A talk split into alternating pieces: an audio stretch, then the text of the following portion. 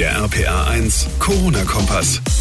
Hallo und willkommen in einer neuen Woche und damit auch zu einer neuen Podcast-Folge. Ausgabe 146 heute am Montag, dem 30. November. Ich bin John Siegert. Schön, dass ihr eingeschaltet habt.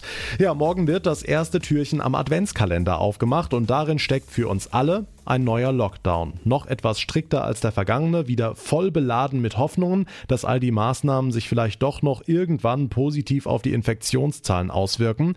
Was aber darin fehlt, ist eine Perspektive, dass es wieder bergauf geht, sowohl wirtschaftlich für all die betroffenen Branchen, aber auch gesellschaftlich. Deshalb fordert NRW-Ministerpräsident Armin Laschet heute neue Konzepte für das neue Jahr. Wie die genau aussehen sollen, dazu gleich mehr. Die große Hoffnung auf baldige Besserung, die liegt ja im Corona-Impfstoff. Und eine neue Umfrage zeigt jetzt, Rheinland-Pfalz ist in der Frage, ob sich die Menschen pieksen lassen würden, wirklich geteilt. Die Ergebnisse der Studie im Detail gibt's ebenfalls in dieser Folge. Und nicht nur wir Großen haben die Schnauze gestrichen voll von der Pandemie, sondern auch unsere Kinder und die Tierwelt. Wie sich das jeweils bemerkbar macht, auch das klären wir direkt nach den wichtigsten Meldungen des Tages. Vier Wochen Lockdown sind rum und trotz all dieser Maßnahmen bleibt das Infektionsgeschehen in Rheinland-Pfalz weiter angespannt. 755 neue Corona-Fälle meldet heute das Mainzer Gesundheitsministerium, wie üblich an einem Montag etwas weniger. 29 weitere Menschen sind infolge einer Infektion gestorben. Wegen dieser konstant hohen Zahlen beginnt morgen also der nächste Lockdown mit etwas schärferen Maßnahmen. Und danach, was erwartet uns dann im neuen Jahr? Dann wird ein neues Modell nötig sein, sagt sagt heute NRW-Ministerpräsident Armin Laschet. Marius Fraune aus den RPA1 Nachrichten. Wie soll es denn seiner Meinung nach im neuen Jahr weitergehen?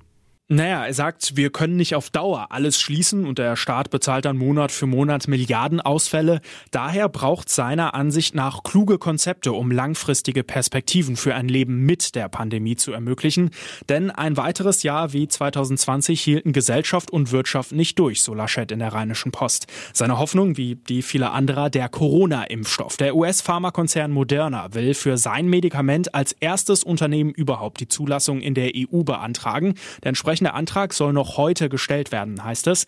Wann ein Impfstoff in Deutschland verfügbar sein wird, steht noch nicht fest. Für Laschet ist dafür aber klar, das Impfen werde Deutschland das ganze Jahr 2021 beschäftigen. Kommt sicher auch darauf an, wie viele Menschen sich letztlich gegen Corona impfen lassen wollen. Und Marius Rheinland-Pfalz ist in der Frage geteilt, ne?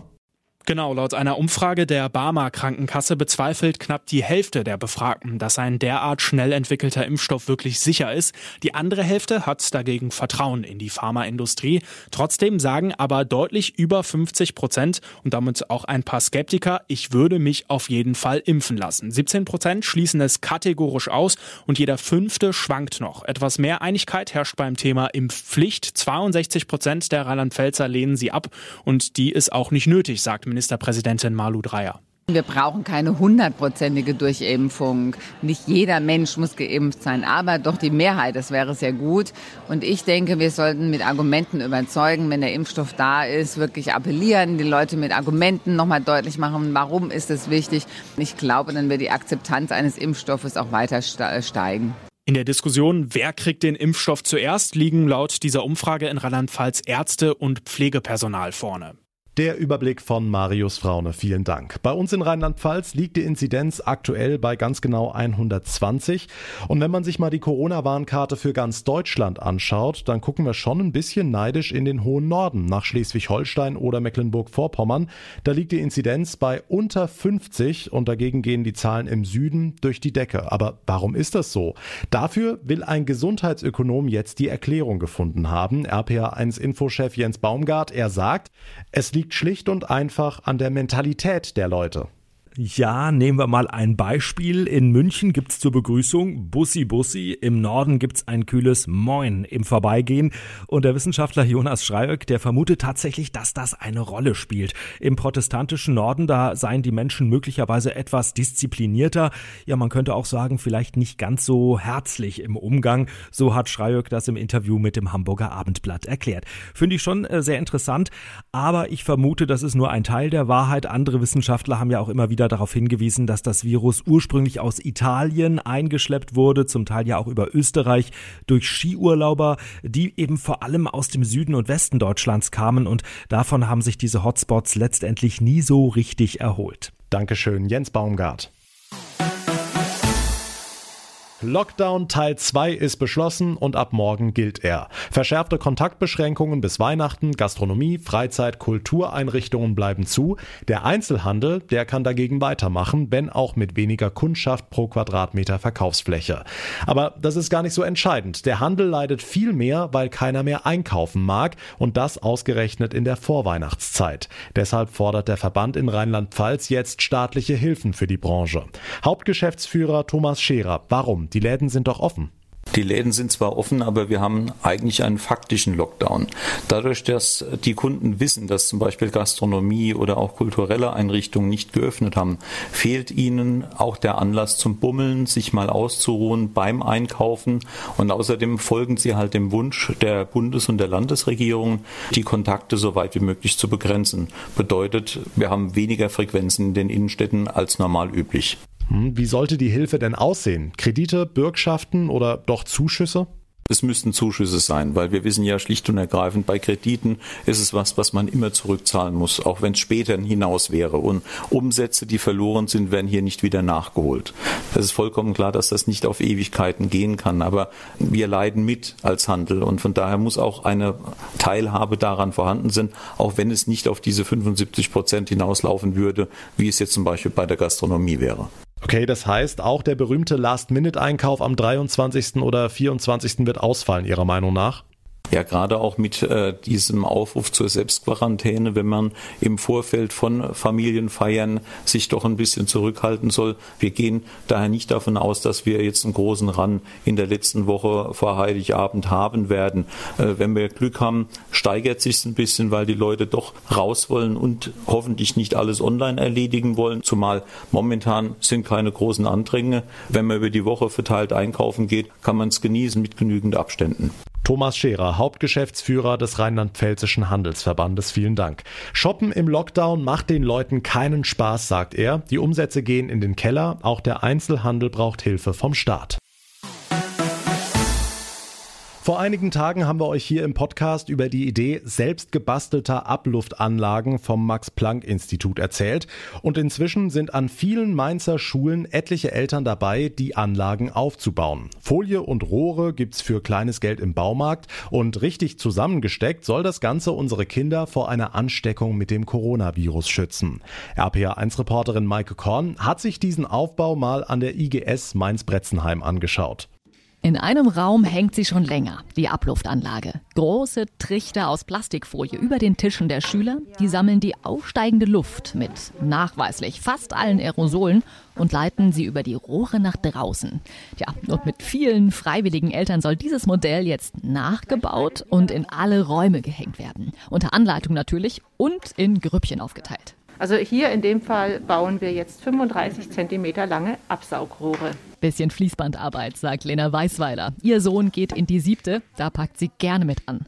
Genau wie Inge Brauburger. Ihr Sohn geht in die elfte und sie sagt, es braucht einfach nur ein bisschen Geduld. Ja, das kann eigentlich jeder. Ne? Also es ist ein bisschen Piddelsarbeit, muss man miteinander vernetzen, miteinander verhaken und das muss dann in diese Plastikschläuche reingeschoben werden. Und weil es so simpel und günstig ist, kann sich Schulleiter Roland Wolowski vor Anfragen nicht mehr retten. Dreieinhalbtausend waren es inzwischen sicher und zwar weltweit. Aus Spanien kam jemand, um dort äh, Krankenhäuser auszustatten. Also das hätten wir uns nie zu träumen gewagt, dass, dass wir so einen Erfolg, sag ich mal, haben mit diesem Projekt.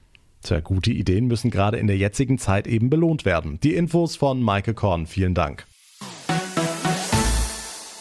Die seit Monaten anhaltenden Maßnahmen machen nicht nur uns Großen zu schaffen, selbst die Kleinsten unter uns haben inzwischen die Nase gestrichen voll von Corona. Und das zeigt sich besonders jetzt, wenige Tage vor Nikolaus, in etlichen Wunschzetteln. Nochmal Infochef Jens Baumgart. Jens, ganz, ganz viele Kinder wünschen sich in diesem Jahr nämlich einfach nur, dass die Pandemie endlich vorbei ist. Und zwar gibt es ja das sogenannte Nikolaus-Postamt im saarländischen Ort St. Nikolaus. Und da sind schon über 9000 Briefe eingetrudelt mit Wünschen der kleinen Kinder. Und eine Sprecherin hat äh, gesagt, in ungefähr 85 Prozent der Briefe geht es tatsächlich um Corona. Also nicht wie sonst, was sich Kinder so wünschen, Playstation oder ein Haustier. Diesmal wünschen sie sich, dass die Pandemie bitte endlich vorbei ist. Und die Mitarbeiter im Nikolaus-Postamt, die müssen zum Teil ganz schwierige Fragen beantworten. Zum Beispiel, ob der Nikolaus überhaupt kommen darf in diesem Jahr oder ob er eine Maske tragen muss. Also gar nicht so einfach. Ja, spannende Fragen, die sich auch viele Eltern stellen. Was darf der Nikolaus in diesem Jahr eigentlich und was nicht? Gehen wir in den nächsten Tagen mal näher drauf ein. Aber neben uns Menschen müssen sich auch die Tiere seit Wochen auf andere Gegebenheiten einstellen, zum Beispiel in den Zoos. Für Löwen, Zebras, Eisbären und Co. sind ja eigentlich tausende Besucher Normalität und jetzt herrscht seit Wochen gähnende Leere. RPA1-Reporterin Johanna Müßiger für uns in Köln. Johanna, wie kommen die Tiere denn jetzt mit dieser Ruhe klar? Tja, als wir um die Ecke kamen, gab es schon die ersten gereckten Hälse. Die Tiere freuen sich über die Aufmerksamkeit, oder Sprecher Christoph Schütt? Das ist richtig. Dieses Phänomen beobachten wir sonst nicht so deutlich. Bei den Erdmännchen recken sich aktuell ganz viele der kleinen Köpfe einem entgegen, wenn man vorbeikommt. Auch dies ist ein bisschen ungewöhnlich. Ich habe gehört, bei den Seelöwen gibt es auch was Besonderes. Wenn jemand vorbeikommt, dann gibt es gerne mal einen Bauchrutscher die Anlage entlang. Die Tiere wollen gefordert werden, wie wir es auch täglich mit den äh, Trainings machen, wo sie Salti machen. Wir denken, dass es einfach eine, eine, kleine Aufforderung ist. Spielt mit uns, beschäftigt uns. Ja, genau, das ist ja eh Aufgabe Nummer eins im Zoo, auch während des Lockdowns. Beschäftigung. Wie geht denn das sonst noch, Herr Schütt? Beim Tiger wird gerne mal das Fleisch in einem Sack versteckt. Bei den Bären werden teilweise Apfelmus oder Nuss-Nougat-Creme in den Felsspalten versteckt. Da müssen die Tiere klettern, müssen es finden, müssen es erriechen, müssen mit der Zunge arbeiten. All das sind Dinge, die Zoos regelmäßig machen, um die Tiere zu beschäftigen. Trotzdem hoffen alle Pfleger und Tiere, dass bald wieder zahlreiche Besucher hier vorbeikommen. Ja, wäre auch mal wieder eine schöne Abwechslung für viele Familien. Dankeschön, Johanna Müßiger, für den Ausflug in den Kölner Zoo. Und damit komme ich zum Ende der heutigen Ausgabe. Wenn euch unser Corona-Kompass gefällt, dann würde ich mich wie immer sehr über eine kurze Bewertung bei iTunes freuen. Und ihr bleibt immer auf dem Laufenden, wenn ihr unseren Podcast ganz einfach abonniert. Geht überall da, wo ihr mir gerade zuhört, dann verpasst ihr keine Folge mehr. Mein Name ist John Segert. Ich bedanke mich ganz herzlich fürs Zuhören. Wir hören uns dann in der nächsten Ausgabe wieder. Bis dahin eine gute Zeit und vor allem bleibt gesund. Der RPA 1 Corona-Kompass.